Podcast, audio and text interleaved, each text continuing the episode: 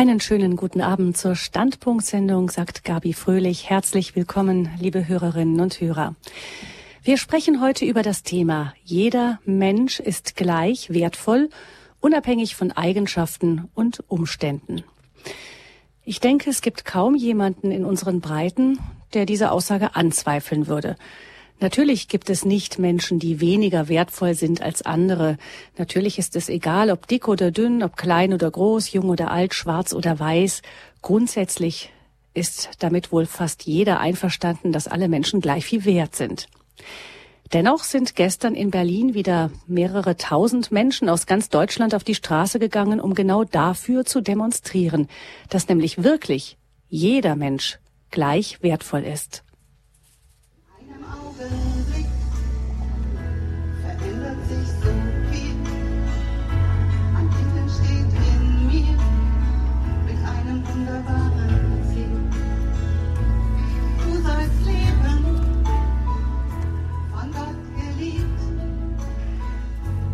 Mit Liedern und Ansprachen wurde gestern vor dem Kanzleramt in Berlin der elfte Marsch für das Leben eröffnet.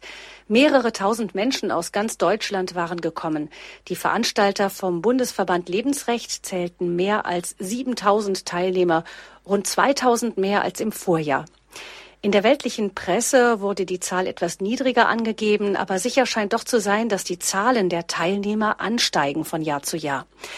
Auftakt war also vor dem Kanzleramt, wo der Vorsitzende des Bundesverbandes Lebensrecht, Martin Lohmann, das Kernanliegen des Marsches formulierte. Das Leben des Menschen ist in allen Phasen seiner Existenz zu schützen. Immer. Mit Blick zum Regierungsgebäude nebenan sagte er, Hoffentlich mit Ihnen, geschätzte Frau Bundeskanzlerin, wenn wir zulassen, dass viele in Notsituationen kein freundliches Gesicht für das Leben erfahren können, dann ist das nicht unser Land. Land ist eine tolerante Gesellschaft, vor allem tolerant gegenüber dem Leben. Das ist unser Land und dafür treten wir ein.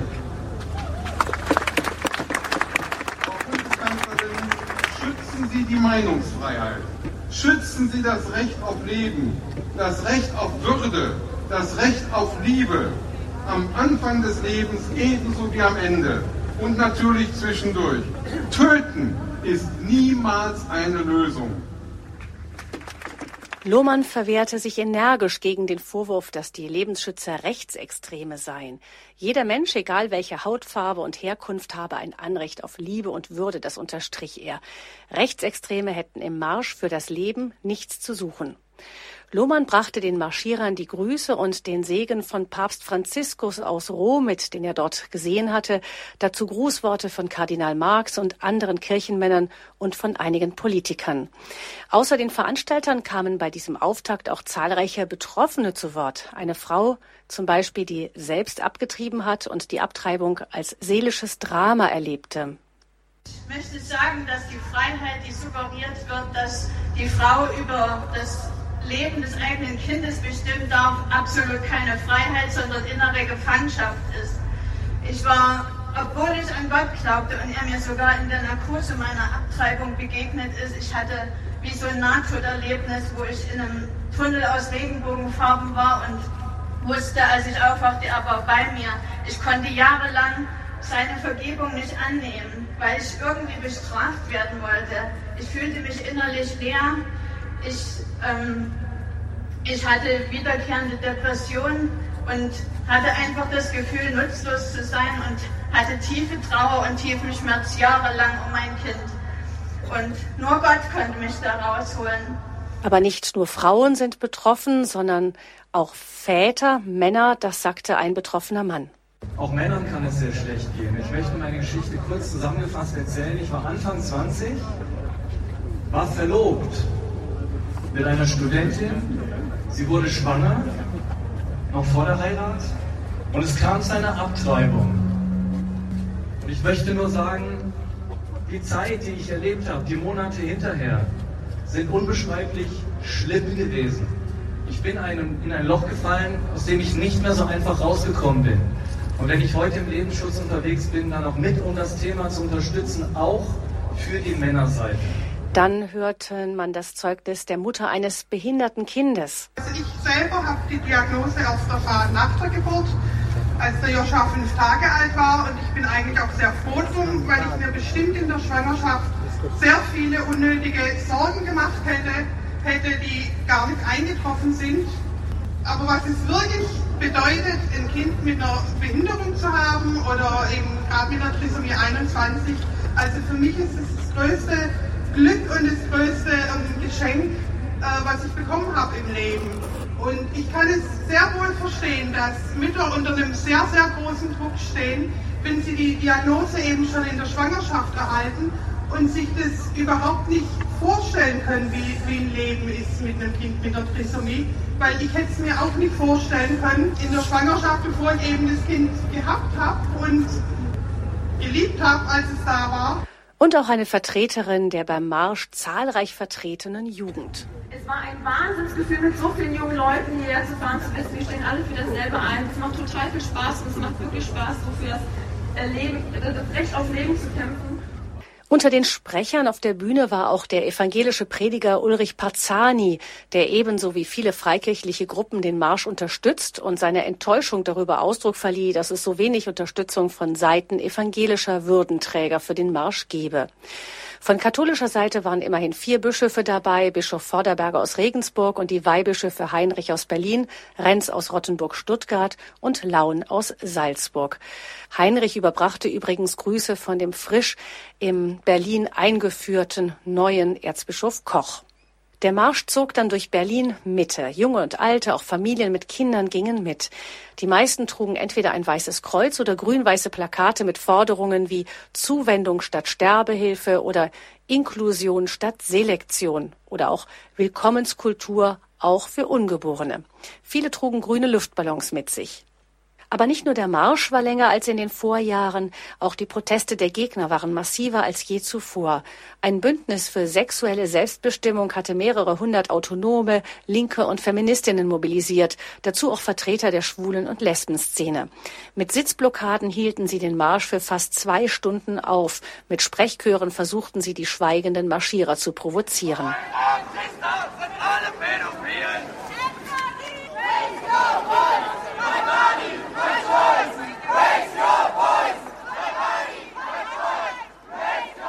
Die Polizei sprach von mehr als 1000 Blockierern, die von ebenso fast 1000 Polizeibeamten beiseite getragen und zurückgedrängt werden mussten, damit der Marsch an sein Ziel gelangen konnte.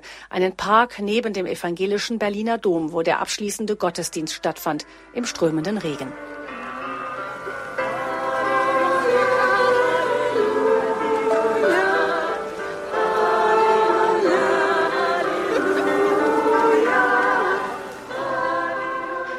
Trotz der Beeinträchtigungen blieb die Laune der Marschierer ungetrübt. Viele bedankten sich am Schluss herzlich bei den Polizisten, dass sie den Marsch möglich gemacht hatten. Von Seiten der Marschierer hatte es keinerlei laute Töne oder Probleme gegeben. Weihbischof Laun hatte sich übrigens sogar trotz seines fortgeschrittenen Alters ganz unbeeindruckt vom Lärm der Gegendemonstranten mitten unter die Autonomen gemischt und versucht, beschwichtigend auf sie einzuwirken. Der Hauptverantwortliche für den Marsch, Martin Lohmann, war auf der Rückreise ganz beeindruckt von so viel Gelassenheit bei so vielen Menschen über alle konfessionellen, religiösen und politischen Grenzen hinweg.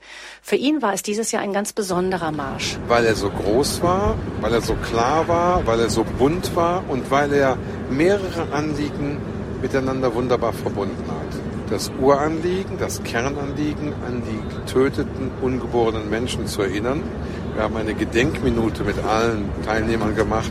Es hat keiner dazwischen gerufen. Wir sind in der Mitte des Marsches, vornehmlich in der Mitte als eine Gruppe, sind da viele mitgegangen mit Kreuzen, die sie teilweise mit persönlichen Namensschildern von Kindern nochmal personalisiert haben. Das heißt, wir erinnern nach wie vor daran, dass Menschen im Mutterleib zerrissen werden. Es sind mehr als 100.000 allein in Deutschland und seit den 70er Jahren mehrere Millionen, die umgebracht worden sind. Aber wir machen deutlich, dass wir eben nicht nur an die Ungeborenen denken, sondern dass der Satz, jeder hat ein Recht auf Leben, für jeden Menschen gilt, egal wie alt er ist, egal wie reich, wie gesund oder krank, wie begabt oder nicht begabt er ist, das gilt für jeden Menschen. Und da das Lebensrecht heutzutage in unserer Gesellschaft vielfach bedroht wird, denken Sie einfach nur an die Sterbehilfe, sogenannte Suiziddebatte, die wir in Deutschland haben. Denken Sie daran, dass in einem Land in Europa die Euthanasie geradezu salonfähig wieder geworden ist, normal in Anführungsstrichen geworden ist.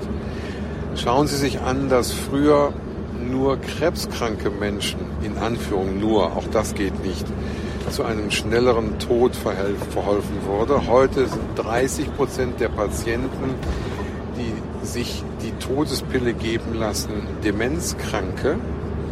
Wir sind also in einer Zeit, in der das Menschenbild, in der die Vorstellung von der Kostbarkeit des Lebens radikal anderen Wertvorstellungen untergeordnet wird. Oder wenn Sie bei der Präimplantationsdiagnostik, um mal wieder an den Anfang des Lebens zu gehen, sich anschauen, wie selbstverständlich man heute in manchen Kreisen darüber spricht, dass Kinder mit einer Behinderung, Trisomie 21, eben nicht zur Welt kommen sollen, dann merken Sie, der alte Grundsatz, nur Gott, der Schöpfer, ist Herr über Leben und Tod, dieser Grundsatz verschwindet. Wir wollen mit dem Marsch für das Leben Aufmerksamkeit und Nachdenklichkeit für das Leben schaffen. Mit der Art und Weise der massiv geäußerten Kritik am Marsch für das Leben ist Lohmann nicht einverstanden. Allen Kritikern, die nicht dabei waren, antworte ich, geht einfach mal mit. Sucht euch irgendeinen Marsch für das Leben aus und geht einfach mal mit. Schaut einfach mal ohne Scheuklappen auf die Menschen, die da mitgehen. Wie gesagt, in diesem Jahr mehr als 7000, die sich nicht provozieren lassen. Das können keine Radikalinskis sein, das können keine Extremisten sein, denn wir sagen ganz klar Nein zu jeder Form von Extremismus. Ob es denn rot an, rot lackierte braune Extremisten sind oder braun lackierte rote. Extremismus jeder Art liegt uns fern. Den wollen wir auch nicht bei uns haben. Es ist natürlich so, dass diejenigen, die die Botschaft von der Schönheit des Lebens hören, aber vielleicht auch im Innersten ihres Wesens oder Gewissens noch spüren, wenn ich das ernst nehme, dann müsste ich mein Leben ein bisschen mit Verantwortung verbinden, dass das für die eine Provokation ist. Ich frage die Leute, ich spreche auch mit etlichen dann immer wieder, warum schreit ihr so? Da kommen abstruse Erklärungen, die haben aber nichts mit dem Marsch für das Leben zu tun. Ich frage dann auch Politiker wie Volker Beck über die Medien oder auch andere, warum diskriminiert ihr die Teilnehmer des Marsches für das Leben und sagt, das seien Braune oder Neonazis oder Rechtspopulisten oder was auch immer? Ich habe eine Erklärung dafür. Wissen Sie, wenn man auf Argumente der Logik des Lebens kein Gegenargument hat, nicht antworten kann, aber sich selber noch nicht die Logik des Lebens zutraut, dann muss man was erfinden. Aber eine Sache möchte ich noch sagen. Ich halte es aus staatspolitischer Sicht und demokratischer Sicht für höchst problematisch, wenn die Vorsitzende der Linken, Frau Kipping, zu einer Blockade eines Demonstrationsrechtes, wie wir das haben, aufruft. Es gibt ein Recht auf freie Meinungsäußerung. Wenn das die Linken als SED-Nachfolger nicht ertragen können, haben sie ein Problem. Aber ich möchte nicht, dass es an uns auslassen, das Problem.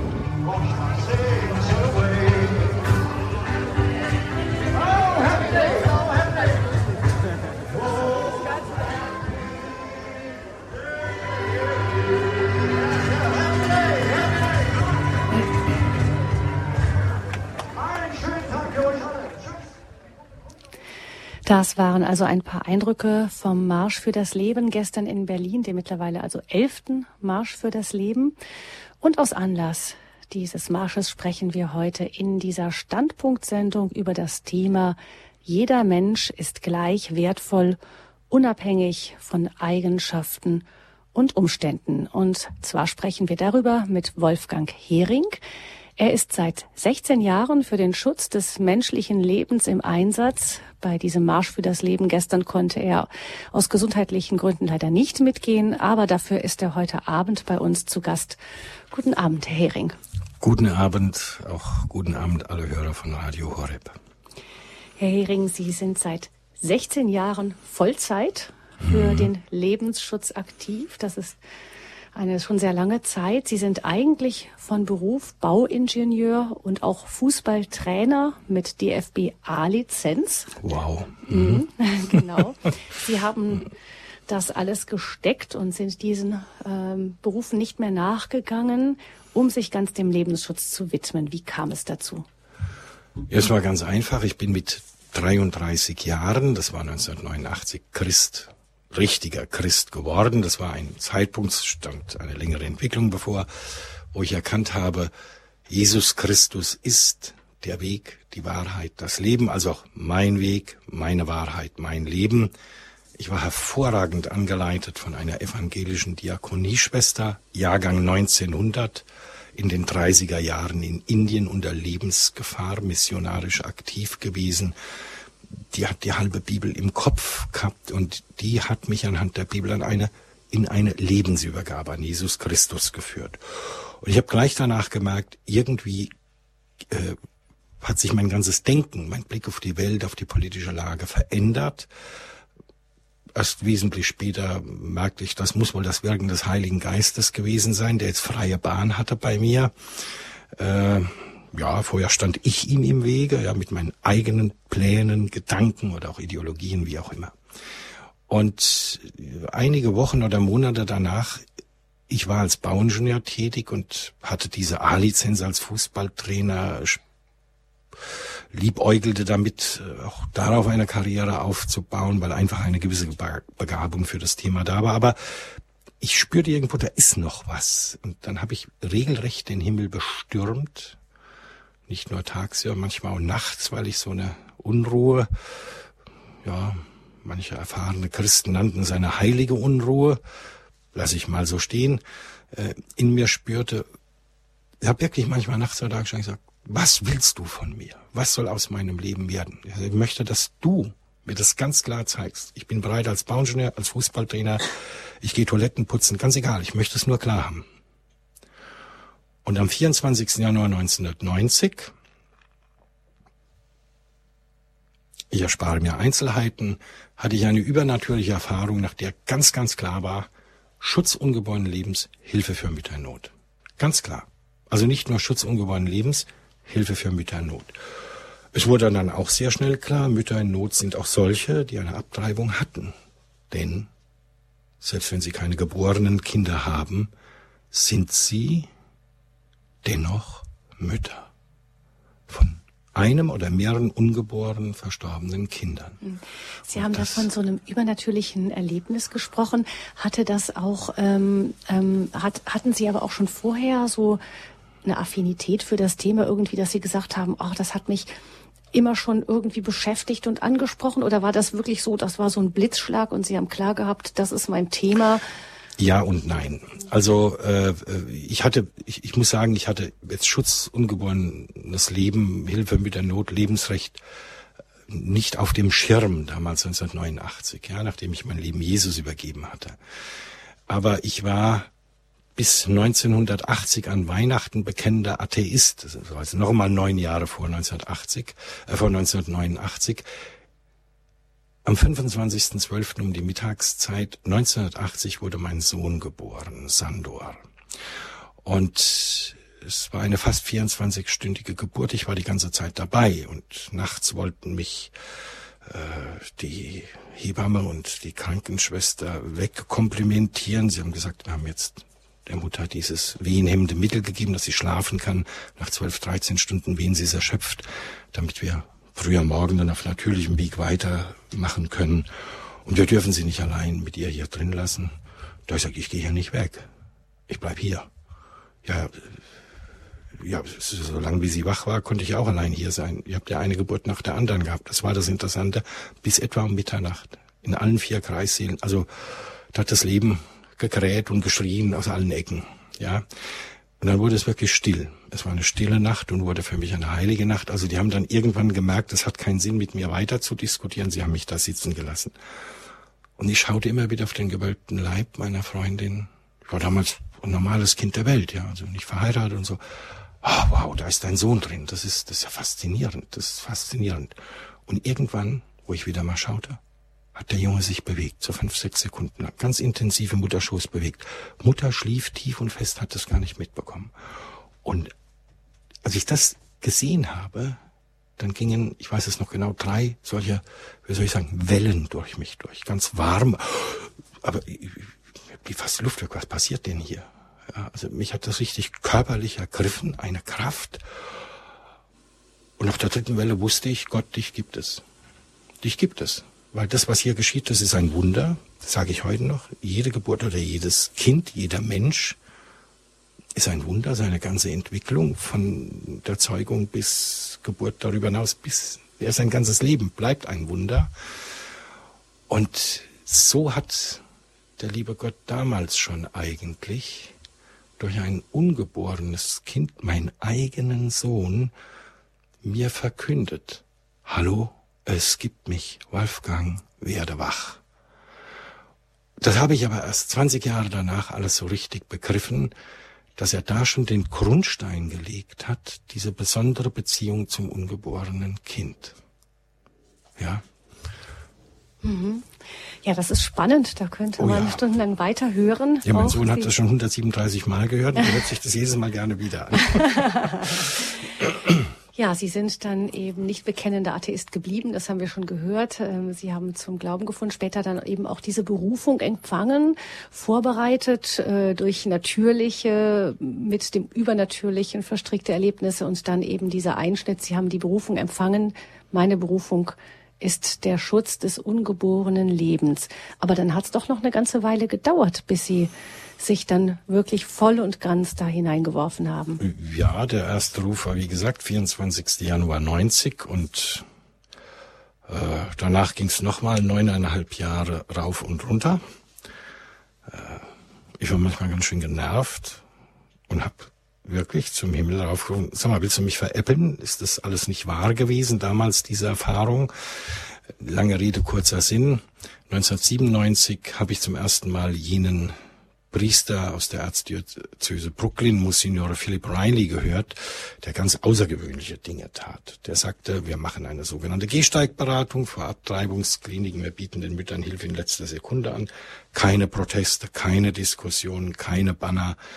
Nur liebevoll warmherzig den Müttern Hilfe anbieten. Und wir machen einmal im Monat in der Regel eine Rosenkranzprozession zu den Abtreibungskliniken. Und da wird nur gebetet.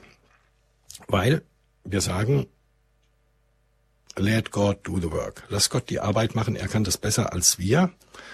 Äh, wir wollen auf diese Golgothas der Moderne, wie er und sein Bischof Daly diese Abtreibungsstätten nannten, wo unschuldiges Blut vergossen wird, hingehen. Die Jesus will da heute noch hingehen und die barmherzige Liebe Gottes, die vergebende Liebe Gottes dorthin bringen.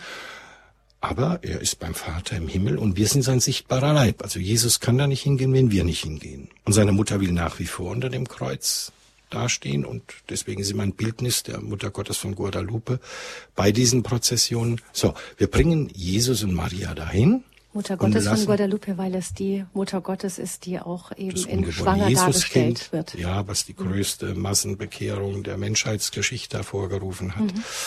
Die Mutter des Lebens. Und ja, dann lassen wir Jesus und Maria die Arbeit tun. Wir nehmen uns zurück. Ja, also es gibt so ein paar Grundregeln, die er aufgestellt hat. Er hat sehr viel Humor, so irische Abstammung.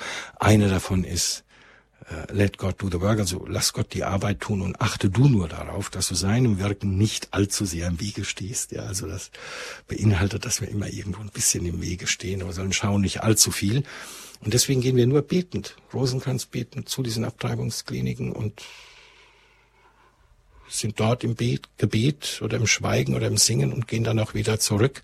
Und man höre und staune, in Deutschland äh, wurde das an 36 verschiedenen Abtreibungsorten getan und an 13 von ihnen haben die vorgeburtlichen Kindstötungen aufgehört. Äh, sind wir jetzt eigentlich schon im Thema drin. Aber er hat halt verkündet die Früchte, die er vor allen Dingen in den USA erlebt hat. Das war 97 und dann habe ich gedacht, oh, das spricht dich an. Aber es war, ich selbst war noch nicht so weit. Ich brauchte diese innere Zubereitungs- und Umstrukturierungs- oder Erläuterungszeit noch bis 1999. in Medjugorje ich ihn wiederhörte. Es war bei Priesterexerzitien. Ein befreundeter Priester hatte mich dort eingeschleust, weil er den Pater Slavko gut kannte. Und da durfte ich mithören und Riley hat gesprochen zu etwa 280 Priestern von drei Kontinenten und hat ihnen die Liebe zum Abtreibungsarzt verkündet. Und das ging so unter die Haut, dass er am Schluss selbst Tränen in den Augen hatte. Ich war ganz vorn gesessen, ich habe ihn genau gesehen. Das ist, das ist unglaublich. Der Mann liebt diese Abtreibungsärzte wirklich. Und am Schluss, mit Tränen in den Augen, sagt er, thank you, God bless you, also Dankeschön, Gott segne euch. Es war fünf, sechs Sekunden lang absolut still. Dann ging das Geklatsche los. Nach Benesungen stand der erste Priester auf und dann standen da 280 sogenannte Standing Ovations. Und ich war sitzen geblieben. Ich, ich war so beeindruckt, weil ich wusste, das ist es. Das ist Evangelium pur. Das will ich leben. Das will ich in Deutschland aufbauen. Ich bin dann zu ihm nach New York geflogen, einige Monate später. Er hat mich ein paar Tage sehr genau unter die Lupe genommen. Ja, und dann hat der Himmel auch selbst wieder ein Stück weit eingegriffen. Das kann man jetzt alles in dieser Sendung gar nicht reinpacken. Und dann war ihm klar, jawohl, du bist mein Mann für Deutschland. Ich beauftrage dich, die Helfer für Gottes kostbare Kinder in Deutschland aufzubauen. Ich erhielt dann auch noch auf meinen Wunsch hin, auf Anweisung meines Beichtvaters hin, Sendung und Segen vom Bischof von Brooklyn, Bischof Daly, weil ich ja nicht als geistlicher Abenteurer irgendwie rumschwirren wollte, sondern sozusagen einstrukturiert sein wollte in die Kirche. Mhm. Das heißt, ähm, ähm, die, das ist eine Organisation, die es in den USA schon gibt, diese Helfer für Gottes kostbare Kinder. Ähm, und die hat eine Unter Gruppe oder eine Tochterorganisation hier, kann man das so sagen? Oder ja, genau. Ich habe den, ich hab hm? den deutschen Zweig gegründet. Das Apostolat ist auf allen fünf Kontinenten vertreten. Und ich bin eben jener, der 1999 dann den deutschen Zweig gegründet hat. Und das heißt, ähm, Ihre Arbeit sieht so aus, dass Sie, ähm, dass Sie auf der einen Seite eben Gebetswachen organisieren? Die sogenannten Gebetsvigilien, ja, einmal im Monat, in mhm. der Regel in 20 deutschen Städten. Mhm. In drei weiteren Städten sind andere Veranstalter dran. Also in Deutschland gibt es das in 23 verschiedenen Städten nach Monsignor Riley. Mhm. Und da kann sich jeder dran beteiligen, ja. der möchte. Ja. Und kann auch jeder eine gründen. Wir kommen gerne zur Hilfe, wenn jemand unsicher ist, weil ich denke, ähm, jetzt werde ich es gleich am Anfang los, ja.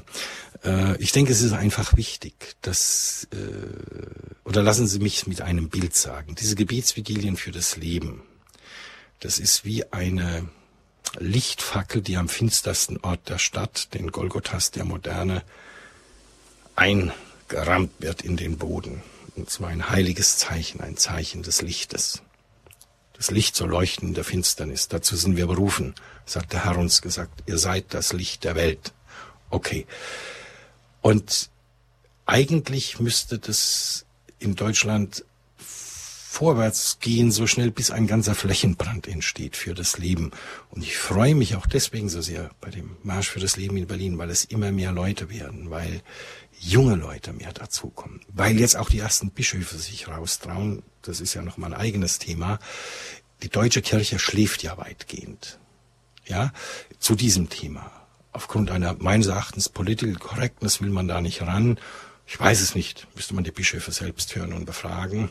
Denn sie sind nun mal die Hauptverkünder. Schiebe nicht die ganze Verantwortung auf die Bischöfe, um Gottes Willen. Verkündigungen haben viele was mitzutun. Aber das Thema wird vermieden. Ich merke das ja deutlich, weil ich wirklich an der Front dran bin.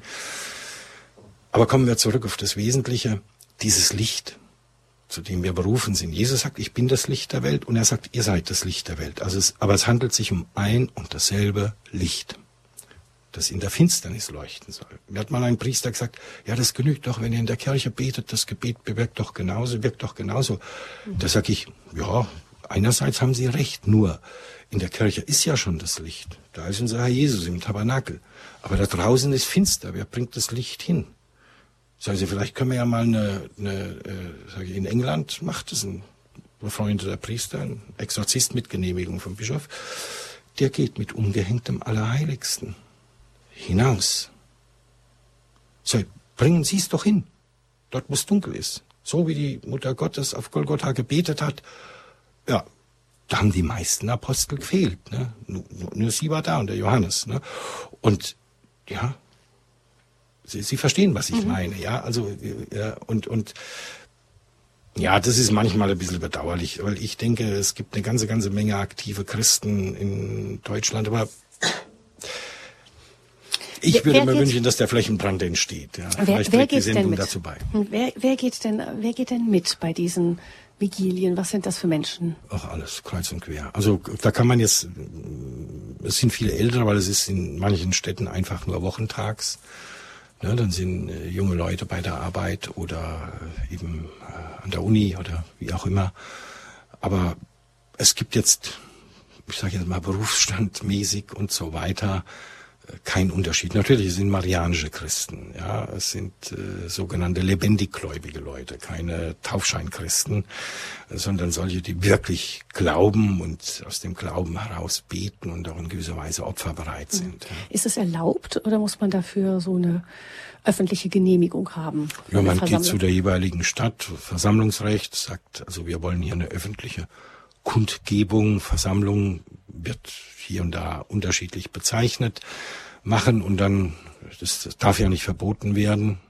Ne? Also man hat das Recht, sich als Bürger öffentlich zu versammeln und dann gibt man die Termine an und dann wird das in der Regel auch genehmigt. Es kann sein, dass den Zugweg betreffend, ja, da ist jetzt eine Riesenbaustelle, Sicherheit der Prozessionsteilnehmer ist da gefährdet. Bitte gehen Sie einen anderen Weg, na gehen wir halt einen anderen Weg, ist logisch. Ne? Aber äh, ansonsten ist es ganz einfache Geschichte. Hm.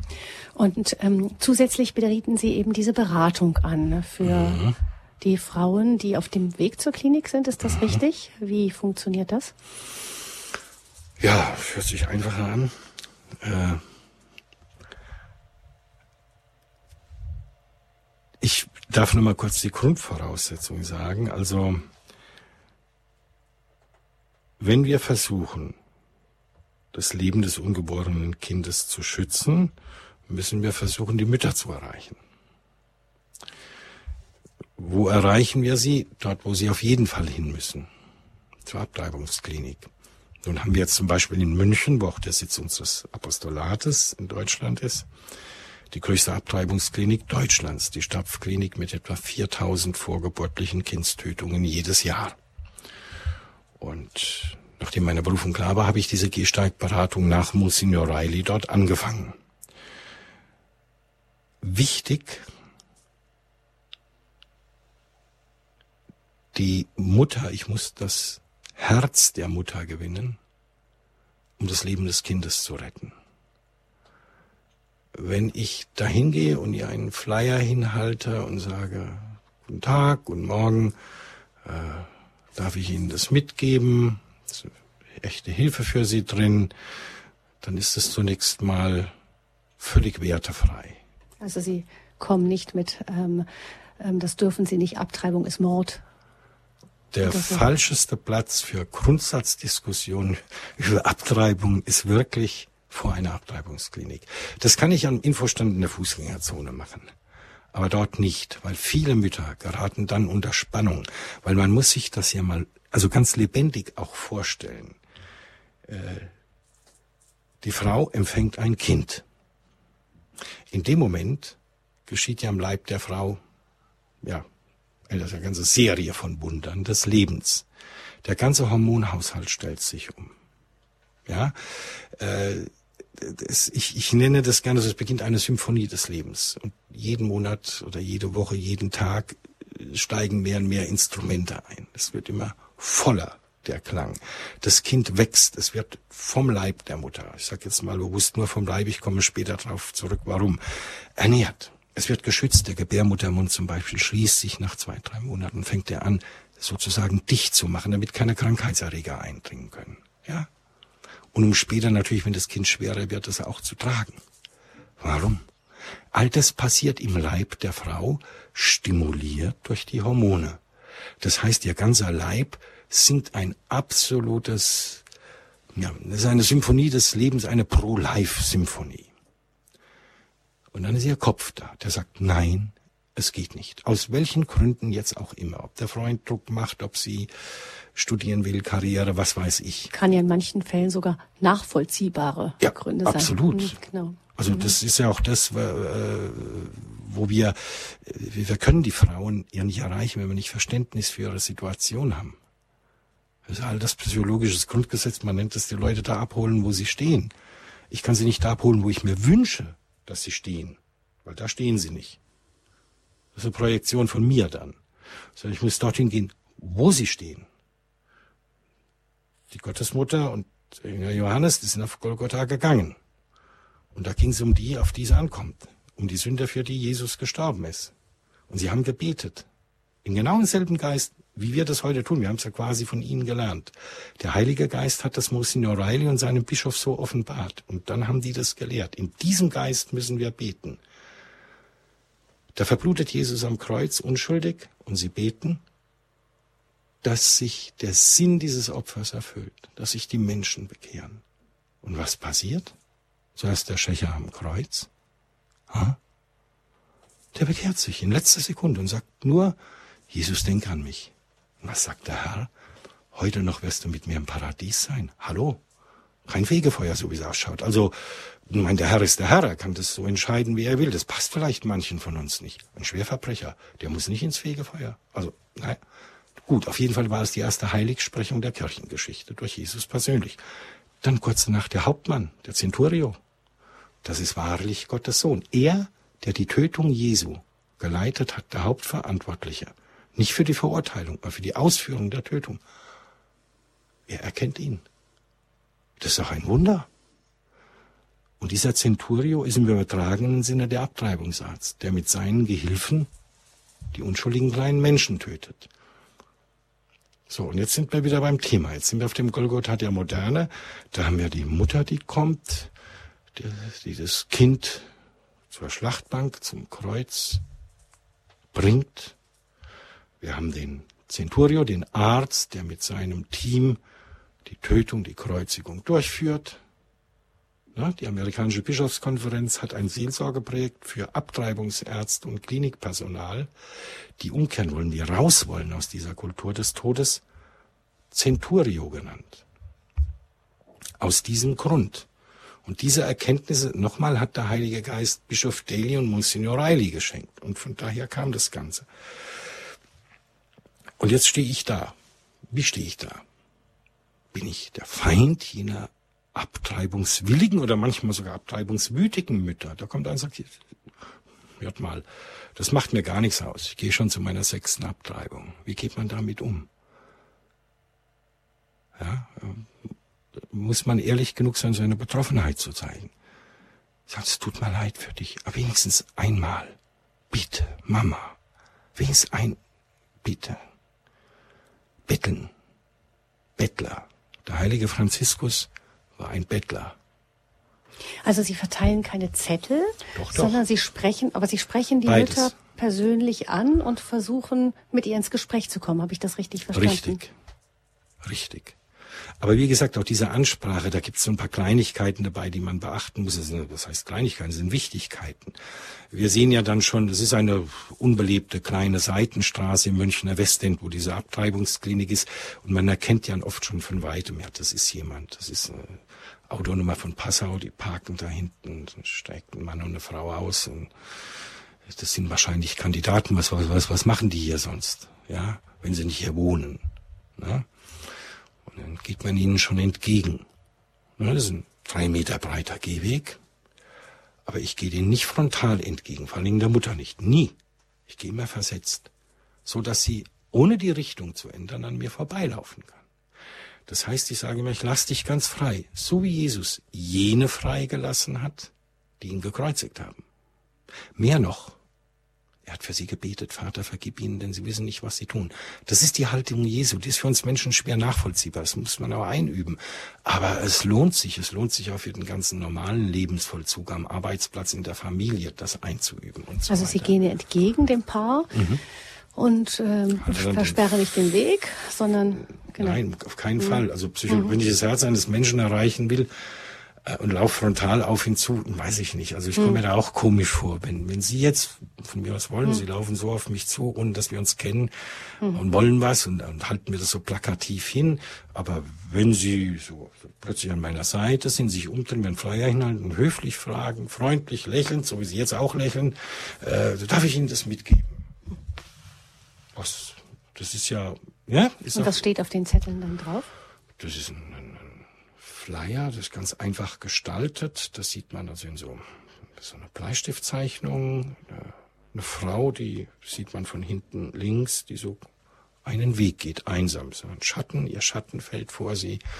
Nichts Dramatisches, aber es, sagt was aus. Und dann steht da nur schwanger, Fragezeichen, verzweifelt, Fragezeichen, wir helfen dir. Und wenn man das dann aufhaltet, hat man dann verschiedene Botschaften, Hilfsangebote, mögliche Folgen nach Abtreibung und mit äh, Skizzen äh, äh, dargestellt äh, die Entwicklung des Kindes von der Empfängnis bis zur Geburt. Weil viele haben ja gar keine Information, die wissen ja gar nicht, dass es sich um ein Kind handelt. Ihr ganzer Leib, ich sage das nochmal, singt eine Symphonie des Lebens. Pro life, absolut, ganz sicher. Der Kopf sagt nein und dazwischen ist die Seele, die wie zwischen Mühlsteinen zerrieben wird. Und das erleben viele Frauen, dieses Hin und Her. Und das wird besonders dramatisch auf den letzten Metern vor der Klinik. Weil dann, ob es ihnen bewusst ist, sie spüren eine Spannungssteigerung. Und das ist ein, das ist ja normal. Das steht etwas bevor, nicht nur die Tötung des eigenen Kindes, was ihnen vielleicht nicht bewusst ist, weil sie wollen ja sogar die Abtreibung. Ich erinnere mich an einen jungen Studenten, gesagt, der sagt, aber ihr tötet doch euer eigenes Kind. Guckt er mich an, zuckt, zuckt die Schultern so, das wollen wir ja. Und sie lacht und sagt, ja, genau das wollen wir. Wir wissen, dass es Tötung ist. Aber wir können das Kind jetzt nicht gebrauchen und genau das wollen wir. Sie haben es erkannt. Da ist mir nichts mehr eingefallen. Also, so weit sind wir eben auch, dass manche ganz bewusst die Tötung wollen. Und das auch wissen. Der Arzt auch. Der Arzt hat schon 98 in einem Spiegel-Interview klipp und klar gesagt, ich weiß, dass es sich um Tötung handelt. Er tötet. Und er weiß es. Also wir sind soweit. Deswegen wundere ich mich, warum der Aufschrei in Deutschland vor allem von den Kirchen nicht größer ist. Hier wird ganz bewusst und vorsätzlich von vielen, nicht von allen, getötet. Viele, die aber hinkommen, die wissen das gar nicht, haben keine Ahnung. Dann wird erzählt, naja, es sind halt ein paar Zellen, ja, und äh, die muss man erst mal aufklären. Aber wenn sie es dann wissen, sind sie oft so erschüttert, ja. Und das Interessante ist auch, wenn also wenn, wenn, wenn die Mutter zur Abtreibung geht, jetzt betrachte ich das wieder hormonell, weil das zweite Opfer ist ja immer die Frau. Das Kind ist tot. Und bei der Mutter ist das wie wenn dieses Pro-Life-Schiff, sage ich mal, das unter vollen Segeln war, hormonell auf einen Gletscher knallt und in drei, vier, fünf Minuten versinkt. Der Körper der Frau weiß im nächsten Moment überhaupt nicht, was er tun soll, hormonell, wie er sich auf die neue Situation einstellen soll. Weil das ist ja nicht ein natürlicher Abgang. Da wissen wir, geht er vor, das Östrogen runter, runter, runter, bis das Kind von alleine abgeht. Okay, das ist okay. Das ist ein natürlicher Prozess von Gott gewollt. Traurig für viele Frauen, weiß ich. Aber es ist so.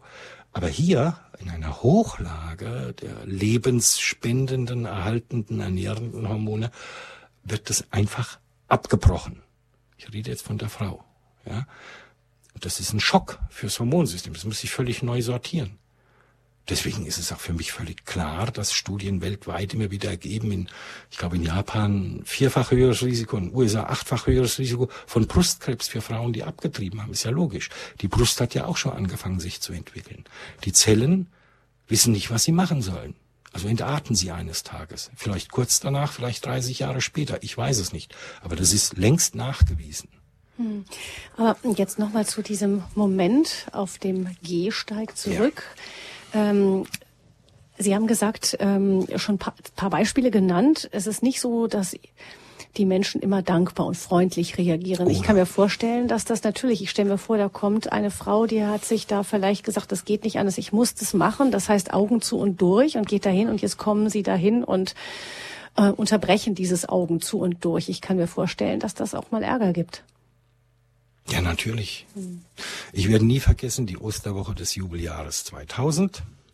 Ich war mit der vielen hier bekannten Maria Grundberger, die damals ganz am Anfang, ich glaube, das war ihre erste Woche als Gehsteigberaterin oder mit Gehsteigberaterin und Beterin äh, überhaupt in Deutschland vor dieser Stopfklinik in München. Also wir zwei waren auf jeden Fall täglich fünf, sechs Stunden draußen. Immer abwechselnd. Einer betet, einer berät. Und an dem Mittwochmorgen dieser Osterwoche sind vier Frauen umgekehrt. Vier Frauen. Um halb zehn waren schon drei draußen. Der Arzt ist fast durchgedreht.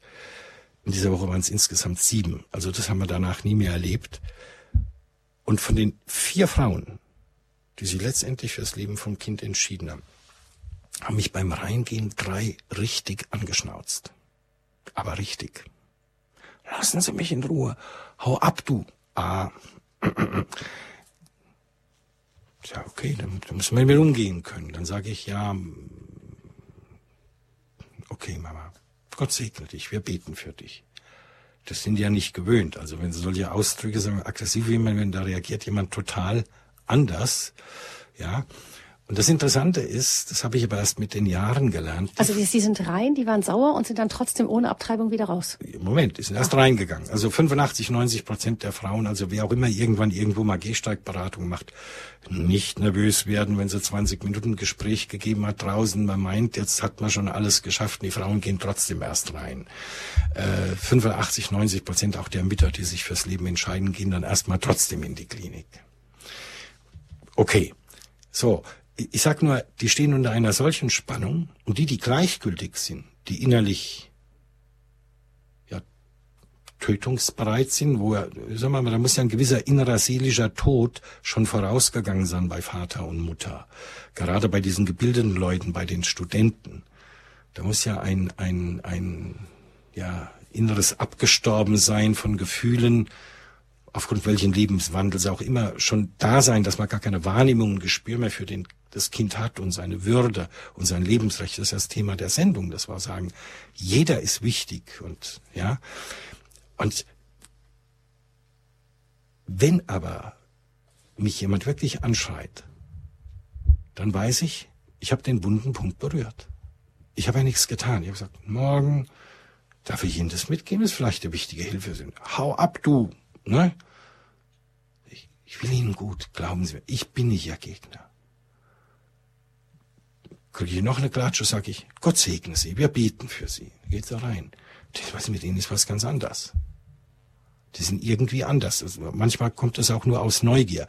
Wie gesagt, es sind vielleicht fünf Prozent, die so reagieren. Also, ich sage jetzt mal, 80 Prozent muss man einfach laufen lassen. Das hat überhaupt keinen Wert. Da könnte man sich auch einen Weg stellen, es hätte keinen Wert. Aber äh, die sind entschlossen. Für die können wir dann auch nicht da sein. Wir sind für die da, die schon von Anfang an Zweifel hatten, ist es der richtige Weg? Wo sich die Zweifel dann vermutlich auf den letzten Metern verstärken. Wir sind aber für jene da, die ganz sicher waren, ich gehe den richtigen Weg. Und dann plötzlich, und sei es durch die Ansprache, nochmal Zweifel bekommen. Und diese Zweifel sind ja gut, sie sind ja lebensrettend fürs Kind. Und genau hier dreht die Stadt München, die uns die Gehsteigberatung jetzt wieder ver, äh, verbieten Das wäre meine will. nächste Frage gewesen. Ja, Gucken die Kliniken sagt, da so zu? Die. Frauen fühlen sich nicht wohl durch die Ansprache, also müsst ihr weg. Es ist, es ist zu kurz gedacht, auch ideologisch gedacht, aber okay. Ja, ich denke mir, auch die Kliniken können ja nicht gerade glücklich darüber sein. Ja, der Stab hat ja 2006 schon gegen uns einen Prozess geführt und hat den vor allen Dingen aufgrund der dankbaren Zeugnisse vieler Mütter auch einer, die vergewaltigt worden war und so dankbar ist, dass ihr Kind lebt. Eine, die abgetrieben hat und so dankbar war, dass wir hinterher trotzdem geholfen haben, wieder heil zu werden, mit sich selbst einigermaßen in Einklang zu kommen. Weil das ist ja das Nächste. Die, die rauskommen, sind ja, das sind genauso geliebte Kinder Gottes. Sie sind genauso Mütter in Not. Das hat, da hat sie mir gesagt, für Mütter in Not. Ja, und ich werde nie vergessen, das mag jetzt vielleicht manche schockieren, wie ich da reagiert habe, aber wenn man ein paar Jahre reifer hat, reagiert man so. Es kam eine etwa 24-jährige, ich sag jetzt mal so griechisch aussehende junge Dame raus, oder ja, kann aber, weiß ich, Serbien gewesen sein, sowas in der Richtung. Und ein hübsches Mädchen. Und so eine gewisse Verhärtung im Gesicht. Und ja, dann haben wir so eine CD von Christa Heinl, die den äh, Rachel e.V. gegründet hat und die ja selbst Abtreibungserfahrungen hatte. Und das ist ein sehr, sehr gutes äh, Projekt. Äh, Projekt und auch, auch diese CD ist sehr gut. Und mhm. also Mama, darf ich Ihnen das mitgeben? Das ist vielleicht eine wichtige Hilfe für die Zeit danach. Und sie schnauzt mich an. Lass mich in Ruhe. Also, sie duzt mich gleich, gell? Äh, lass mich in Ruhe. Ich bin keine Mama mehr. Einem verzerrten, wütenden Gesicht. Und ich habe wirklich intuitiv reagiert. Ja, ich habe sie im Stillen gleich gesegnet, war sie ein paar Meter weg. Doch, du bist Mama, immer noch. Und sie drehte sich um, mit verzerrten, wutverzerrten Gesicht. Dann sag ich zu ihnen jetzt eben von einem toten Kind. Ich habe nie vorher sowas überlegt. Das war wirklich das Wirken des Heiligen Geistes. Jetzt denken manche, das ist taktlos, das geht zu weit, das ist zu hart, das darf mhm. man zu einer Frau nicht sagen. Aber interessant ist die Reaktion des Gesichtes. Sie, so einen kurzen Moment, und das ganze Gesicht entspannte sich, die Wut war weg. Hm. Sie guckte kurz nachdenklich, rollte ein paar Mal mit den Augen hin und her, verwundert, drehte sich um und ging. Da ich nur noch nachgerufen, Gott segne dich, wir beten für dich. Da habe ich dann auch du gesagt. Hm. Könne meine Tochter sein, ja. Die Wahrheit macht euch frei. Wir wissen aus der Psychologie, äh, aus der Erfahrung einfach, dass je frischer ein Trauma ist und behandelt wird, ich kann nicht an der Wahrheit vorbei behandeln. Es geht nicht. Es funktioniert nicht. Deswegen sagt der Herr, die Wahrheit macht euch frei. Aber liebevoll, sanft, voller Respekt. Und es ist die Wahrheit. Sie bleibt der Mutter. Sie ist Mutter von einem toten Kind. Hm. Das ist dramatisch, ich weiß, ich weiß, aber ich, ich gebe ja nur wieder, was sich da tagtäglich abspielt. Hm. Also es geht heißt, nicht darum, dass ich hier was äh, dramatisch auflade. Also das heißt, die, ähm, es wird Ihnen vorgeworfen, das höre ich so raus, dass Sie den Frauen ein schlechtes Gewissen machen und sie sich dadurch unwohl fühlen. Aber mhm. Ihr Eindruck ist, dass ähm, ja, dass das vielleicht von den Frauen dennoch nicht als ähm, Belästigung empfunden wird oder doch, wird doch. es das doch? doch? Ja, nicht grundsätzlich. Manche sind dankbar. Also da ist eine Türkin, die kriegt sechste Kind aus gesundheitlichen Gründen, sagt auch der Arzt, besser Abtreibung, die Wohnung eh viel zu klein. Der Vater sagt auch, also, sie kann nicht mehr, fünf Kinder sind genug. So, 42 Jahre auch noch. Kann die ganze Nacht nicht schlafen, betet, lieber Gott, schick mir einen Engel, lieber Gott, schick mir einen Engel, eine Muslimin. Sie kam vor die Abtreibungsklinik, unser Andreas Schmidt spricht sie an. Darf ich Ihnen das mitgeben? Oh, danke, Allah, hat sie gesagt. Das ist mein Engel. Sie wusste da eigentlich schon, dass sie das Kind jetzt noch behalten wird, ja? Mhm. So. Dann gibt es eine andere, ich sage den Namen jetzt nicht, aber ich habe dieses Mädel sehr ins Herz geschlossen, eine junge äh, Italienerin, so viel darf ich sagen, fühlt sich unangenehm berührt von der Ansprache, weil ihr blieb nichts anderes übrig. Sie war in der Ausbildung und wenn sie jetzt ein Kind bekommt und sie, er wollte ihr eh kündigen und so weiter. Ich weiß nicht, was da war. Äh, ein sehr anständiges Mädchen eigentlich. So, ja, und äh, ignorierte die Ansprache. Jetzt ging sie hoch, kam irgendwann wieder raus, dieselbe Gehsteigberaterin, unsere Helene Grimm, wieder da und spricht sie nochmal an. Nein, lassen Sie mich in Ruhe. Wird gar nichts wissen. Sie hatte irgendwas vergessen, musste nächste Woche wiederkommen. Wer hat zufällig Wiederdienst? Wieder die Helene. Ach, ich erinnere mich an dich. Ja, könntest du rein, raus, wieder zweimal ihr begegnet. Nach dem zweiten Mal beim Rausgehen, es war nämlich wieder, es konnte an dem Tag wieder nicht der, äh, die Abtreibung gemacht werden. Aus dem anderen Grund, ich habe es nicht mehr so genau im Kopf, ist ein paar Jahre her. So, dann kam sie ihr drittes Mal. Und dann stand der Abtreibungstermin, es war alles bereitet. Und es stand wieder die Helene da. Es ist unglaublich, aber es ist so. Und dann ging sie wieder hoch und bekam wir nochmal Zweifel, ging nochmal raus. Ja, meinen Sie wirklich, Sie können mir da helfen, damit Ausbildungen, die Probleme, die sie hat? Ja, natürlich, Sie machen das jetzt täglich Brot. Kriegen wir schon hin. Ja, dann ging sie mal mit, war aber immer noch entschlossen. Und dann ist sie nach und nach aufgetaut. Dann hat sie den Film gesehen, ich glaube, der stumme Schrei, den haben sie ihr gezeigt. Und hat richtig sich aufklären lassen, ja, der Freund ist weg, der hat sie hocken lassen und sie will eh nichts von dem wissen. Ja, aber da kann ja das Kind nichts dafür. Das muss man der Mutter oft mal klar machen. Ich habe eine Mutter vor mir stehen gehabt, äh, äh, die sagte, nein, ich will dieses Kind nicht. Der hat mich so im Stich gelassen, der hat mich betrogen, der ist mit einer Freundin davon und so weiter. Ja. Ich sage, er kann ja das Kind nicht, aber ich will nichts, was mich an den erinnert. Da habe ich gesagt, entschuldige bitte wieder, die Wahrheit macht uns frei, aber jetzt muss ich ganz ehrlich zu ihr sein. Er sagt, entschuldigen Sie bitte, aber mir kommt es vor, als ob Sie sich mit der Tötung des Kindes an ihm rächen wollen. Genau. Uff, ja, ja, das war ein Einzelfall, muss ich hm. gleich dazu sagen. Ich sag bloß, da sind alle möglichen Gefühle im Gange. Und so ein bisschen was von dem hatte die junge Italienerin. Nicht, nicht so arg, ach, nicht halb so arg, die ist da viel zu gutherzig, ja. So. Also nach vielem Hin und Her und Debattieren rum und rum, sie hat das Kind behalten. Die müssten Sie heute mal sehen. Mit dem Kind. Als ein Vertreter der Stadt München uns mal besucht hat, den haben wir fast, also überreden müssen, dass er überhaupt mal kommt. Schauen Sie sich doch mal selber an. War sie da mit ihrem Baby? Fünf andere Mütter auch. Ein Vater.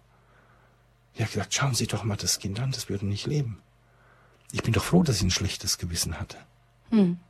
Wenn die Leute nicht da gewesen, hätte ich nie schlechtes Gewissen, dann würde mein Kind nicht in den Arm halten. Aber nein, sagt die Stadt München, schlechtes Gewissen genügt schon, um die Gehsteigberater wegzuräumen. Dabei ist es auch ein bisschen dumm in der Ausdrucksweise im Deutschen. Das schlechte Gewissen, das gibt's eigentlich gar nicht. Philosophisch betrachtet äh, ist das Gewissen, kann gar nicht gut oder schlecht sein. Das Gewissen ist nämlich total parteiisch, das will immer das Gute. Es ist eigentlich die Stimme Gottes oder unseres Schutzengels in uns oder was auch immer.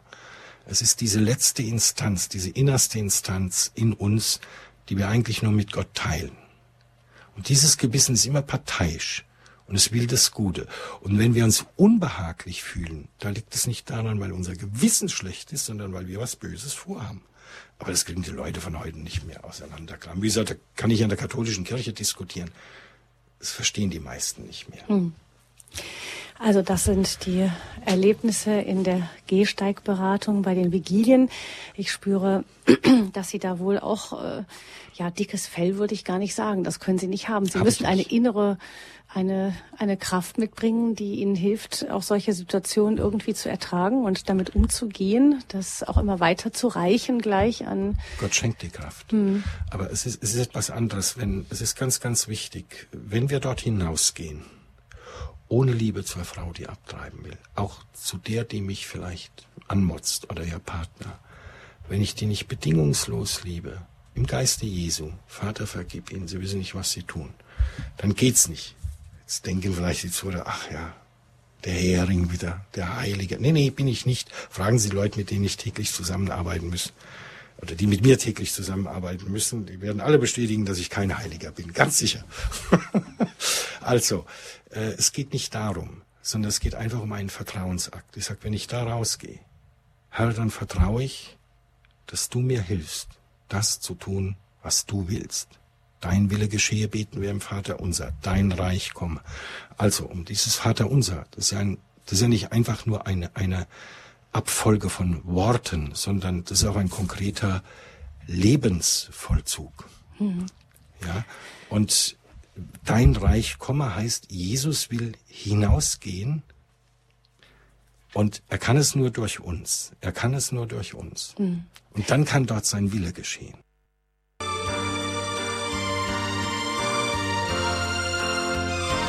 Zwei Herzen schlagen in mir, zwei Herzen,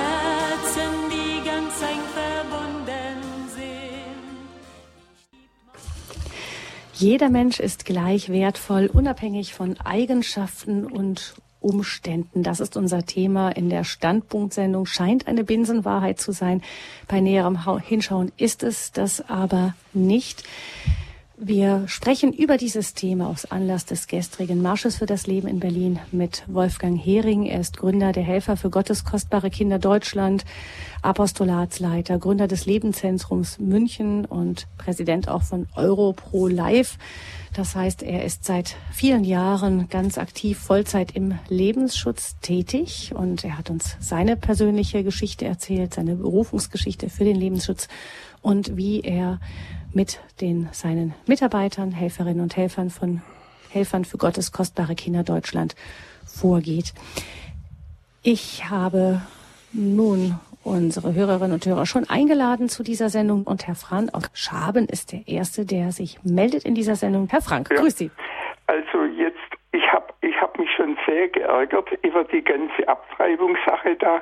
Äh, ich bin praktisch auch an der Abtreibung beteiligt. Warum?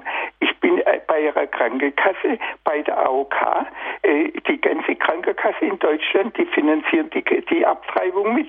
Ich, äh, ich habe in, in, in, in der Schweiz gibt es auch eine Abtreibung, eine Krankenkasse, die wo die Abtreibung nicht finanziert. Aber das ist in der Schweiz, in Deutschland gibt es gar nicht. Also ich habe an so Aktionen auch schon mitgemacht, aber inzwischen bin ich 70 Jahre und ist ein bisschen gesundheitlich auch ein bisschen ein Problem. Aber äh, ich, ich kann, das ist ein himmelschreiendes Unrecht. Und unsere Politiker, ich, ich, im Bundestag und alles, äh, das, das, das, das regt die gar nicht auf. Mhm. Das, das, äh, das Leben ist ja. halt gar nichts. Und, und, und, und die, die, die, wenn der in Weigersheim so ein Brandanschlag wieder, das ist genauso wie bei, der, bei den Nazis Synagogen brennen. Ja. Das ist ein Verbrechen. Das ist alles, das gehört Gesetze her. Herr Frank? Gesetze her. Wo, wo das ein Verbrechen ist, jede Abtreibung ist ein Verbrechen, jeder Brandanschlag ist ein Verbrechen. Und ja, Herr, Fra Herr Frank, können, vielleicht können wir das, das mal an Herrn Hering jetzt weiterreichen, das Thema, nämlich das mit den Krankenkassen, denke ich gerade, das beschäftigt ja so manchen. Ähm, finanziere ich durch meine Beiträge einfach das ganze System mit. Wie, was können wir da machen, Herr Hering? Ja, dass es äh, gesetzlich straffrei möglich ist, in Deutschland ein ungeborenes Kind zu töten, ist ein Skandal. Dass äh, Krankenkassen sich daran zum Teil finanziell beteiligen oder das heißt vorfinanziert und man das nachher über die Länder wieder zurückbekommen kann, es werden 40 Millionen Euro etwa in Deutschland ausgegeben, jedes Jahr, um Abtreibungen zu finanzieren, ist ein Skandal. Die Kreuzigung Jesu Christi ist ein Skandal gewesen. Ja. Und es gibt eine ganze Menge Skandale. Und es ist verständlich, wenn Sie sich darüber ärgern. Und glauben Sie mir, ich ärgere mich auch. Aber ich möchte nicht, dass wir dabei stehen bleiben. Das ist nicht der Weg. Der Heilige Geist, Gott selbst, hat in dieser Abtreibungsfrage durch diesen wunderbaren heiligen Priester Monsignore Philipp Reilly, das sage ich nicht nur, weil er mein Apostolatsvater ist, einen Weg gezeigt, wie wir damit umgehen können.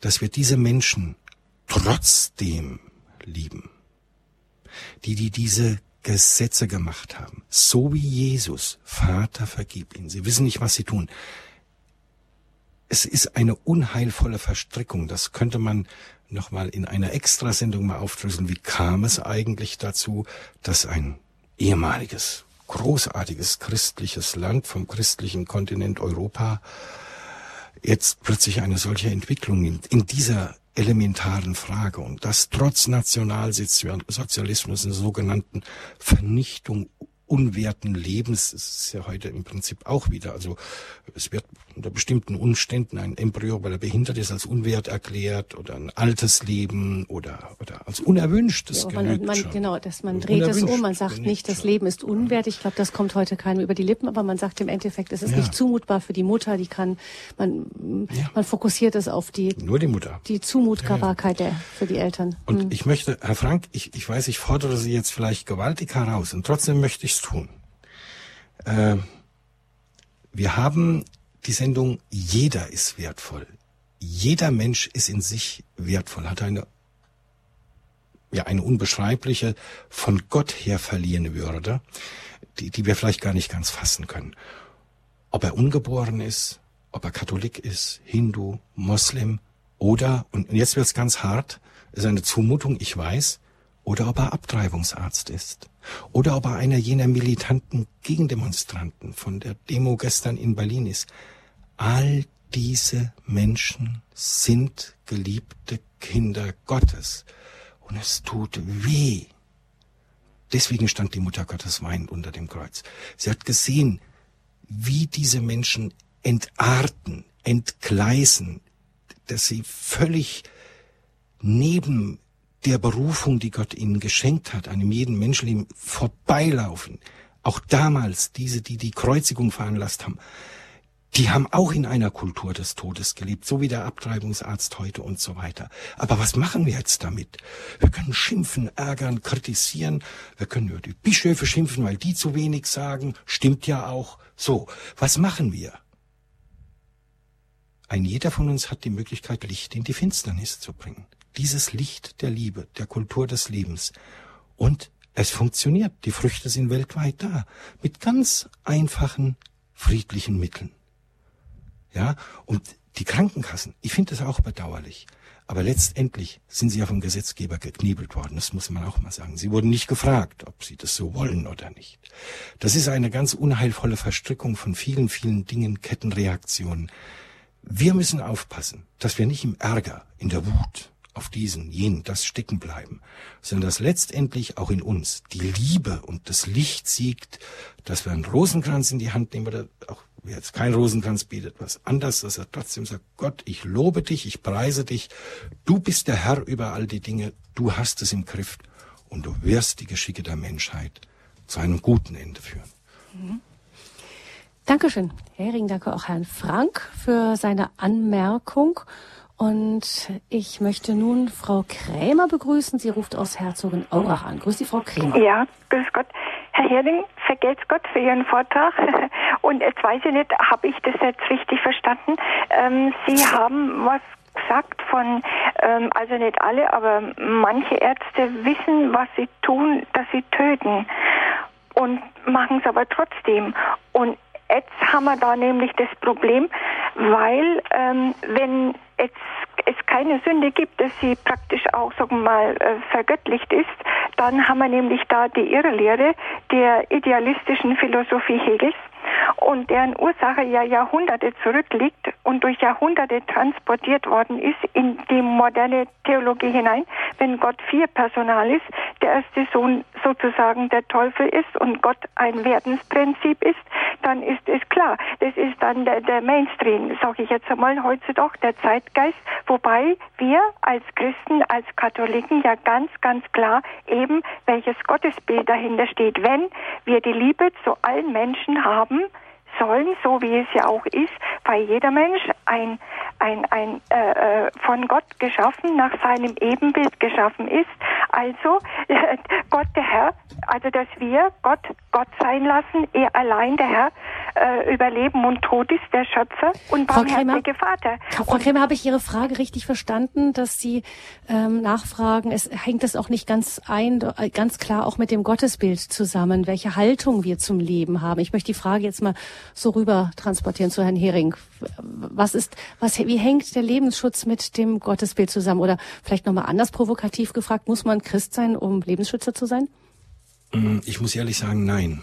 Ich habe ja erzählt, dass ich früher Atheist war, aber ich habe gewusst, äh, so viel, ich, ich habe weder mich biologisch noch philosophisch noch theologisch mit diesen Fragen befasst, aber jeder, der ein bisschen geradeaus denken kann, auch selbstkritisch denkt, der sagt, okay, ich selbst habe mein Leben als biologisches Wesen, ich sage jetzt mal nur biologisch, zu den anderen Dingen kommen wir noch, Frau Kremer, äh, angefangen im Schoß meiner Mutter.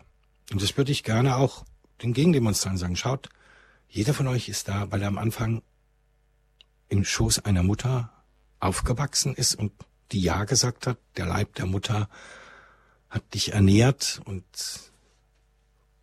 zum Wachsen gebracht und dich nicht einfach rausgerissen und in Stücke gerissen, deswegen bist du hier.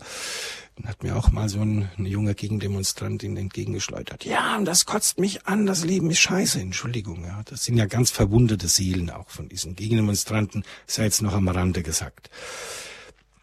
Also welches Gottesbild ich auch immer habe, ich denke, wir sollten hier wieder ganz einfach werden, nicht zu theologisch und nicht zu philosophisch, sondern ganz einfach die Menschen, also ich möchte es auch Hilfestellung geben in der normalen Diskussion im Alltag. Sag, schau, du hast doch auch mal so klein angefangen. Wenn man dann immer so ein bisschen was zur Hand hat, wo man die Entwicklung des ungeborenen Lebens zeigen kann, nach 22 Tagen hat dein Herz geschlagen, ja? Oder ich habe jetzt die Frau Fröhlich hier gegenüber sitzen, angenommen, sie wäre eine Frau im ICE, mit dem ich unterwegs bin. Schauen Sie, Frau Fröhlich, Sie haben braune Augen, schöne Augen sogar, ja. Und die, wissen Sie, wann das, wann das klar war, dass Sie diese braune Augen haben? Nach ein paar Stunden. Ne? Als Samen und Eizelle zusammenkamen. Und dann, dann beginnt der Mensch zu begreifen, Moment mal, ich habe da einen Ursprung. Das, das geht ja, ich habe mich nicht irgendwann zum Mensch entwickelt. Das ist ja diese ekelhafte Philosophie, die man uns aufoktroyieren will. Ja, so also ab dem dritten Mensch ist das äh, überhaupt erst der Mensch Im philosophisch betrachtet. Ich vor, äh, Entschuldigung, im dritten Monat äh, die- dieser ganze Unsinn. Ja, da dürfen wir uns nicht von irritieren lassen, aber auch nicht aufs Glatteis lenken, auf so eine äh, nur eine wilde Diskussion gegeneinander, sondern sagen, du, du, der du mir jetzt gegenüber bist, schau mal, du hast so schöne blonde Haare, ja, äh, was auch immer, ja, oder die Stimme, ja, das ist alles von Anfang an, das hat sich dann nur entwickelt, das war von Anfang an da. Und, und da müssen wir wieder hinkommen, in ganz einfachen Dingen, unseren Kindern, den Jugendlichen vermitteln, glaubt den Unsinn nicht, der euch erzählt wird in der Schule, ja, dass das nur ein Zellhaufen ist am Anfang. Du hast nicht als Zellhaufen angefangen. Bei mir hat man das gleich gesehen. Meine Nase und die meines Vaters, das war ganz, das war ganz klar, dass wir aus einer Familie stammen. Sag, weißt du, wo du herkommst? Siehst du? Und das war damals schon im Mutterschoß veranlagt und hat sich entwickelt. Das erscheint mir ganz, ganz wichtig. Also das ist nicht eine, eine rein christliche Lehre. Natürlich ist es dann so, und ich glaube, das war das, was Frau Krämer eben auch noch anschneiden wollte, wenn wir ein Gottesbild haben, das eben davon ausgeht, dass Gott die Liebe ist und jeden Menschen als ein Vater, der Schöpfervater und gleichzeitig als der, der den Menschen erlösen will, liebt, ähm, dann, dann gehen wir natürlich auch anders mit ihm um. Ja, selbstverständlich. Klar, aber es ist nur am Rande sei erwähnt, dass in der UN viel, viel Schlimmes schon passiert wäre, dass Abtreibung als Menschenrecht deklariert worden wäre und so weiter, wenn nicht, und ich bin dort immer wieder mal bei einem katholischen Institut für Familie und Menschenrechte, wenn die Christen, und zwar aller Farben, Hindus, Muslime, Buddhisten nicht immer wieder Koalitionen schmieden würden weil die in diesen ethischen Fragen sich noch überwiegend einig sind. Also ja, Auf jeden Fall ist der religiöse Ansatz in ähm, der Glaube an einen Schöpfergott in, in diesem Punkt nochmal eine starke, ähm, ja, ein, eine starke, starkes Argument, eine Stützung, Stütze für den Lebensschutz. Kommen wir aber doch nochmal zu dem, was Sie vorhin gesagt haben. Es gibt da ja, ähm, Sie sagen, man muss nicht Christ sein, um Lebensschützer zu sein, um daran zu glauben. Entschuldigung, dass der Mensch von der Empfängnishand Mensch ist. Jetzt gibt es aber ganz schön unterschiedliche ähm, Stimmen. Ich meine, ich habe nochmal so nachgeguckt äh, vor der Sendung. Ähm, ist hier in allen Kulturen so gewesen. Das römische Recht hat, glaube ich, gesagt, wenn der Vater das Kind irgendwie dem das ähm, angenommen hat, dann hat es Rechte, alle Rechte gehabt. Dann später im Hinduismus hat es geheißen, erst wenn die Kindsbewegungen spürbar sind. Ich glaube, das Christentum hat sich ja auch erst so nach und nach ähm, hat es verstanden, dass der Mensch von ähm, oder die Christen, nicht das Christentum an sich, aber die Vertreter, die Christen auf Erden wussten auch anfangs erstmal nicht, dass der Mensch ganz von Anfang an, ähm, was da überhaupt im Mutterleib genau geschah und hat dann auch ähm, eine, ein menschliches Leben erstmal etwas später angesetzt, bis man dann wusste irgendwann, dass der Mensch von Anfang an wirklich ähm, von der ersten, von der Verschmelzung der Eizelle an dann eben so angelegt ist, oder? Sie, Also, Herr Hering das ist guckt ja- etwas. Ich meine, es gibt so, es ist so, dass man das manchmal, es gibt ja so verschiedene Positionen, auch in Religion. Ich habe da auch mal gehört von der Esoterik, dass ein, ähm, also in einer esoterischen Position, dass ähm, die Seele des Kindes äh, langsam einzieht und wenn nur, aber nur wenn Vater, die Seele des Vaters und die Seele der Mutter ähm, ja das Kind empfangen wollen, nämlich ein, eine Seele, die nicht willkommen ist, zieht auch gar nicht erst in das Kind ein. Also ich meine, da gibt's ja manchmal auch ganz abenteuerliche Sachen. Oh ja. Die Forschung sagt, ähm, Hirnrinde, Bewusstsein gibt es erst ab dann und dann und vorher ist es nicht sinnvoll, von einem menschlichen Leben zu sprechen. Es gibt auch solche Forscher, die das sagen. Das heißt, da gibt's einen Wust von Definitionen. Wie, wo kann man denn diese absolute Wahrheit hernehmen? Verschmelzung der Eizelle, das ist es. also äh, ich gehe jetzt einmal von dem rein biogenetischen Code aus. Ja, wenn, also das ist das, was wir wissen, was wir vor tausend Jahren die Leute auch nicht gewusst haben. Komisch. Ja, ähm, so in dem Moment, wo diese Verschmelzung stattfindet, die Chromosomensätze sich bildet, liegt alles fest. Das ist bekannt, da braucht man nicht mehr drüber diskutieren. Ein befreundeter Professor für pränatale Psychologie in ähm, Bratislava hat mir erzählt, hat er gesagt, Wolfgang, wir sind jetzt im vierten Monat im Mutterschoß angelangt, wo wir empirisch nachweisen können, die Kinder haben Empfindungen, mit denen die Auswirkungen auf spä- spätere Leben, wie man das halt kennt. So, und irgendwann ist man auch im dritten und zweiten Monat. Das ist ganz normal, dass die Forschung geht weiter. Also es wird spannend, ja. Und aber ganz unabhängig davon, ich glaube, je mehr Bildung und Wissen und Studieren wir angehäuft haben, umso mehr ist uns das gesunde, spirituelle, unvoreingenommene Empfinden, sich öffnen, der Schöpfung, dem Schöpfer hin, abhanden gekommen. Ich setze da einfach mal auf die einfache Weisheit einer Mutter. Eine ganz normale Weisheit, das hat nichts mit Studieren zu tun, sondern die ihr von Natur aus gegeben ist, bestimmte Empfindung zu haben. Ich sage ein Beispiel von einer gut befreundeten Mutter, die zufällig auch noch die Oma meines Sohnes ist. Die hat bei allen drei Kindern gespürt, jetzt Stich, das Kind ist da. Er ist schon vor der Geburt manchmal die Milch gelaufen, weil sie gespürt hat, das Kind fühlt sich nicht wohl. Ja? Ich habe Mütter kennengelernt, die hören am Schreien, ob das Kind Hunger hat, Durst hat, in die Windeln gekackt hat oder sonst was.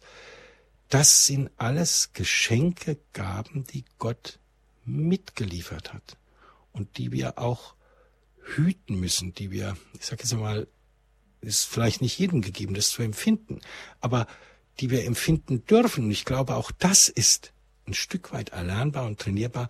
Warum sonst gibt es immer noch Naturvölker, die so primitiv sind, aber kaum ist eine Frau schwanger oder bei Indianern, dann wird die, ich sag jetzt mal, durchs Dorf getragen wie eine Königin, einfach nur weil die schwanger ist. Einfach nur, sagen wir besser, weil sie gesegneten Leibes ist. Das haben so viele, Entschuldigung, Kaffernstämme begriffen bis heute. Und uns ist es abhanden gekommen. Wir denken, das haben wir unserer Bildung, unserem Wissen den allen voraus, den Urvölkern. Nein, andersrum. Ich glaube, wir können heute von ihnen lernen. Ja, da müssen wir hin wieder zurück. Das, ich fand das so, so wunderbar, Christa Mewes, bei all ihren Studien, die sie betrieben hat, das unglaubliche Wissen, was sie auch vorhergesehen hat, schon vor 40 Jahren. Sie hat das, dieses Urempfinden der Mutter, was fürs Kind richtig gut ist, das ist entscheidend. Sie nach ihrem Gespür gehen. Ja, da wird studiert und da gibt es Zeitschriften und wie sind man Säugling? Entschuldigung, bitte hört auf. Ver versuchen wir wieder ganz ursprünglich in die Natur zu kommen und so kann ich das auch mal, so habe ich das auch mal bei einer Mutter, die im zweiten, dritten Monat schwanger war, die dann Gott sei Dank äh, nicht in die Klinik ist zunächst, sondern erstmal mit zu mir in unsere Zentrale und dort sich diese Nähe angehört. Was spürst du denn? Was spürst du denn in dir? Ja, irgendwas ist da, siehst du? Und was, wenn du jetzt da reingehst und wieder rauskommt, ja, dann ist es nicht mehr da. Sag ich, ja, dann ist dein Kind tot. Und habe ich angefangen zu weinen. Und da war die so erschüttert, aber durch meine Tränen hat sie dann auch ihr Kind, also wie gespürt, das hat, das kann ja mit zwei Monaten nicht hüpfen, ja. Aber sie hat was gespürt, was tiefer ging. Und das, das kann man sagen, ja, es geschieht über die Emotionen. Nein, nein, nein, da war was, da war irgendwas anderes im Gang, auch was Spirituelles, was Mystisches, was Geheimnisvolles. Und Sie haben es ja gesagt, natürlich wissen wir wenig über den Anfang, auch bis heute. Irgendwann wissen wir mehr wissen und vor 50 oder 100 Jahren, vor 1000 Jahren war es alles noch viel geheimnisvoller. Aber irgendwie waren die Leute viel klarer im Umgang mit diesen Dingen, weil sie naturverbundener waren.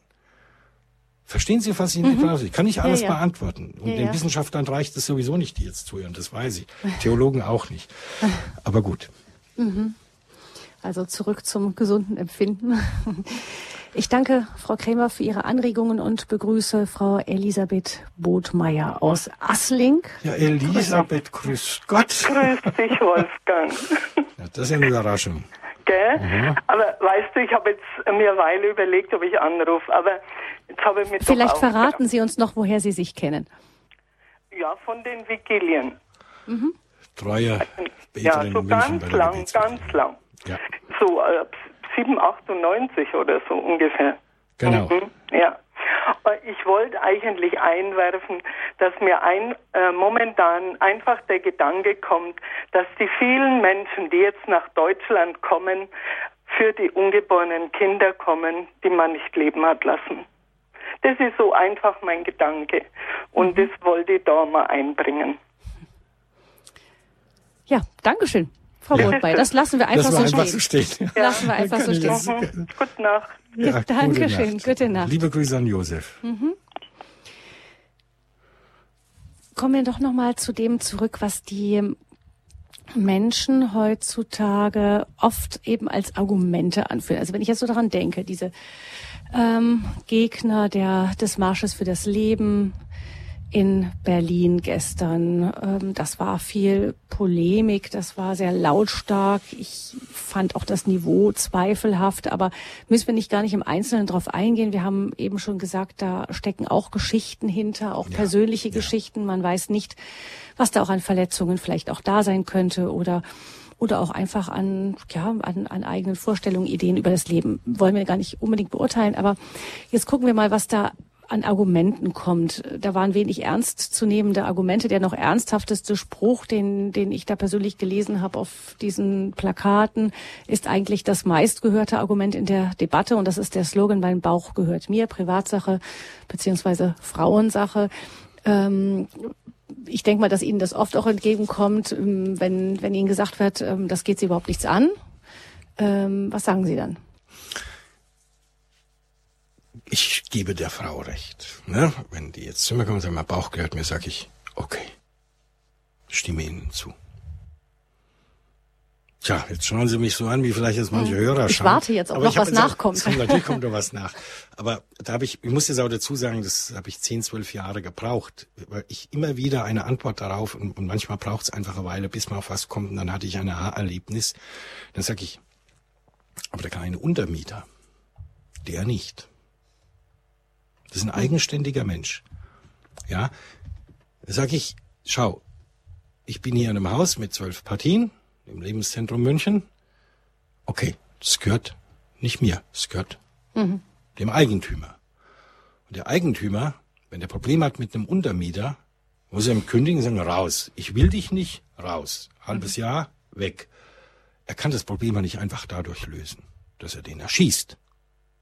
Und dasselbe ist bei Ihnen. Sagen Sie, haben jetzt das Kind im Schoß? Geben Sie das Kind mir. Ich nehme es gerne. Ich nehme es sehr gerne. Ja, aber bringen Sie es nicht um. Es ist ein eigenständiges, individuelles Lebewesen, sowieso. Sie sind absolut einmalig. Die Augen, die Sie haben, hat niemand. Die Stimme, die Sie haben, hat niemand. Die Art, sich zu bewegen, hat niemand. Sie sind absolut einmalig. Genauso wenig wie jemand ein Recht hat, Sie, weil, was weiß ich, ist vielleicht in einer Wohnung zu eng geworden, ist in einer WG, wo Sie wohnen, ja. Er sagt, ja, müssen wir einer schießen. Ja, nein, geht nicht. Sind dann raus. Okay, geh. Geh zu anderen. Aber nicht umbringen, bitte. Dein Bauch gehört dir. So wie diesem Wohnungseigentümer. Die Wohnung gehört dir, aber nicht das Leben des Untermieters. Das geht nicht. Und das ist interessant. Ich hatte mal, egal wie, ich kam an die Taz in Berlin, ne? Also total links. Und das war damals in diesem riesen Zirkus da mit Demos und Gegendemo und, und, und. Und dann haben die was Falsches berichtet und dann rief ich dort an, ließ mir die Chefredakteurin geben.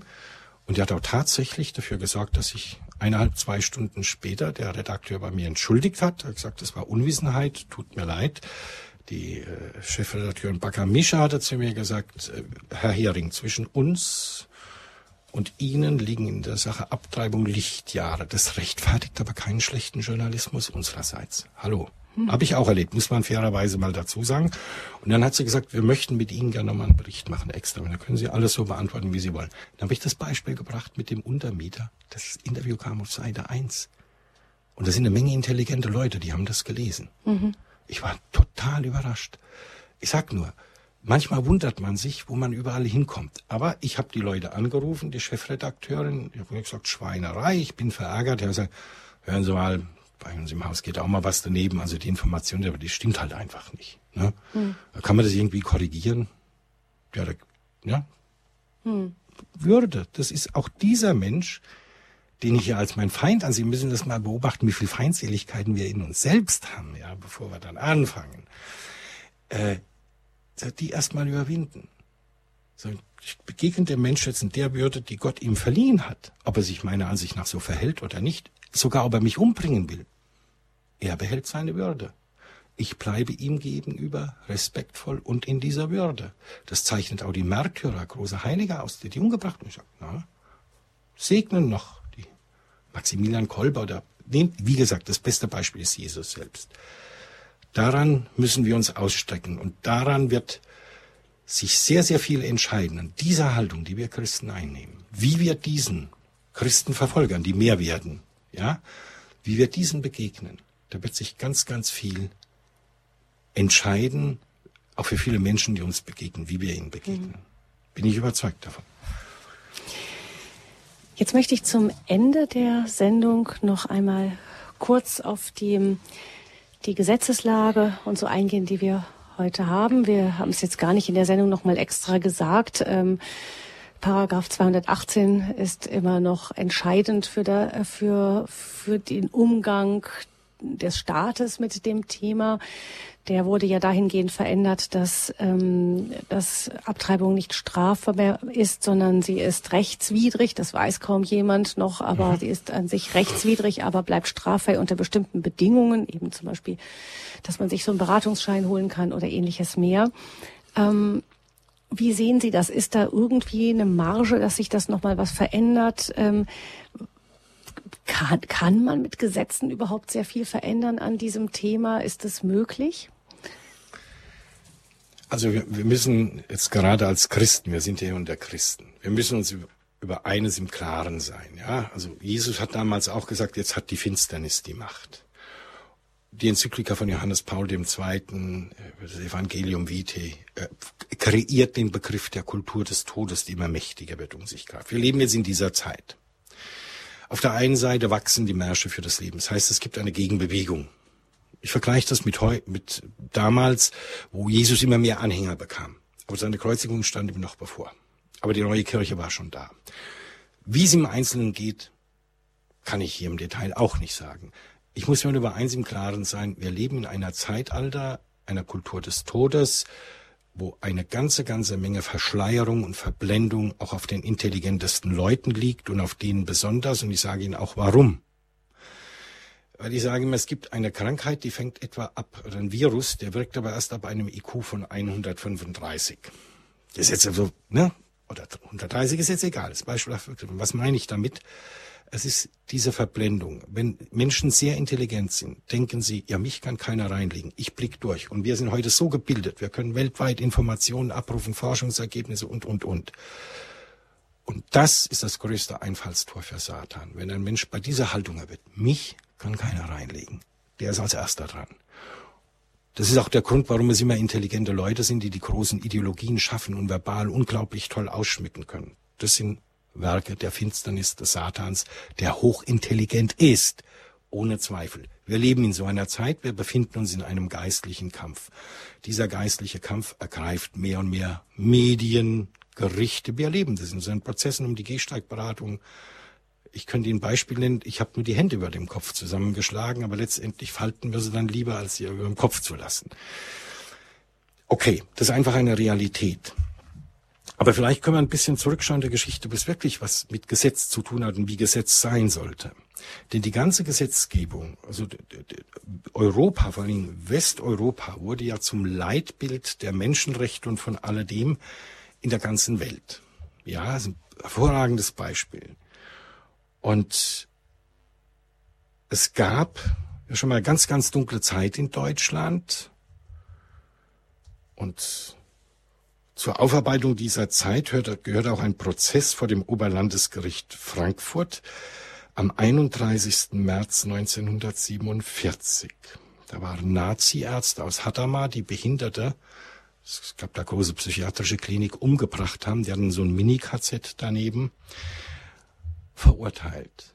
Und was der Richter da geschrieben hat, nochmal, unsere ganze Menschenrechte, Gesetzgebung basiert auf dem sogenannten Naturrecht, was ja im Prinzip zwei Jahrhunderte vor Christus entwickelt wurde. aus der griechischen Philosophie, aus der römischen Gesetzgebung, aus der jüdischen, aus den jüdischen Religionsgesetzen, aus diesen drei Elementen, habe ich alles von Papst Benedikt, der hat diese Vorlesung im Bundestag gehalten als äh, Philosoph. Hm.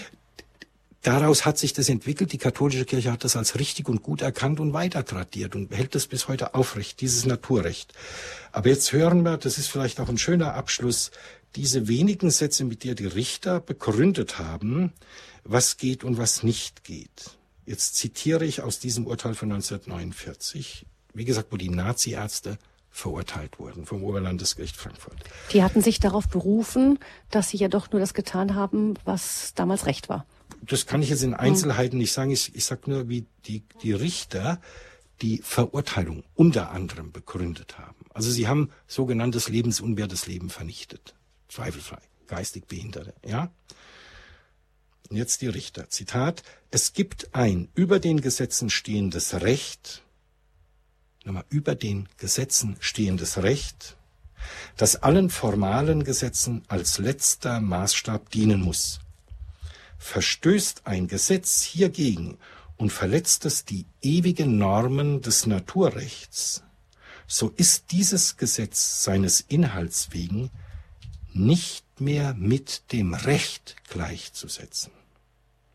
Es entbehrt nicht nur der verpflichtenden Kraft für den Staatsbürger, sondern ist rechtsungültig und darf von ihm nicht befolgt werden. Zitat Ende.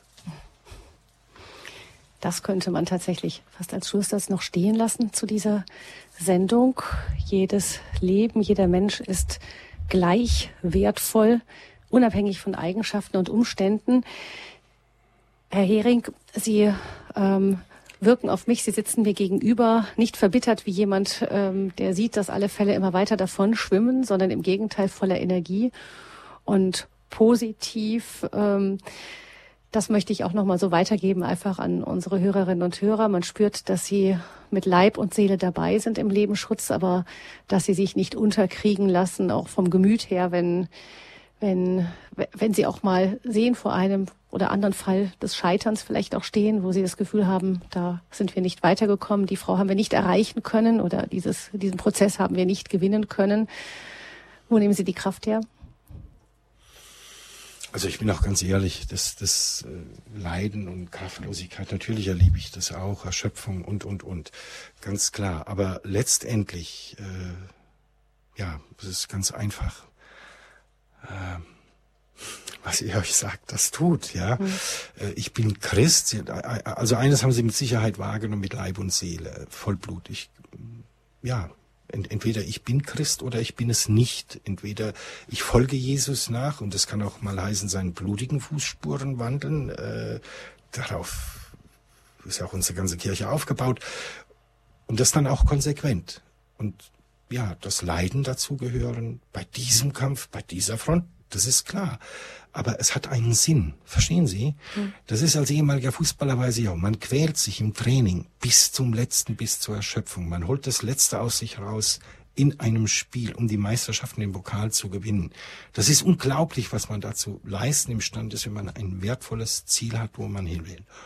Und ich kann nur sagen, wenn auch nicht jede Frau umkehrt, die wir ansprechen, aber wenn man ab und zu die Frucht dieser Arbeit in den Händen hält, das ist ein neugeborenes Baby. Hm.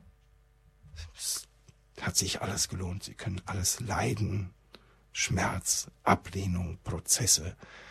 In diesem Moment geht das alles unter. Sagt, dieses Kind lebt, weil ich oder einer von meinen Brüdern und Schwestern, die diese Gehstärkberatung machen, im richtigen Moment am richtigen Ort waren. Und einfach, egal was es kostet, stehen geblieben sind, standhaft geblieben sind. Auch wenn uns manchmal gar nichts einfällt. Und es ist auch schon passiert, dass nicht nur ich, auch andere dann einfach nur verschmerzt und entsetzen auch einfach mal geweint haben. Aber diese Tränen haben auch schon Babys gerettet. Es hm. lässt sich nicht wissenschaftlich alles machen, sondern ich glaube, mit einem Herzen voller Liebe. Und diese Liebe können wir uns immer nur wieder von Gott schenken lassen. Sonst ohne ihn können wir nichts tun. Und das wäre jetzt wirklich das Abend in dieser Sendung. Jeder Mensch ist gleich wertvoll, unabhängig von Eigenschaften und Umständen mit Wolfgang Hering, Gründer der Helfer für Gottes kostbare Kinder Deutschland. Vielen, vielen herzlichen Dank, dass Sie ich da waren. Auch. Herr Hering, wir können jetzt die Anliegen, die sicher in uns aufsteigen, weitertragen in die Gebetssendungen dieses Abends, die nun gleich folgen. Wir verabschieden uns. Mein Name ist Gabi Fröhlich. Ich wünsche Ihnen noch einen gesegneten Abend. Wenn Sie eine CD von dieser Sendung bestellen möchten, 08328 921 120 ist die Nummer zum CD-Dienst morgen wieder für Sie besetzt. Alles Gute, Gottes Segen und guten Abend.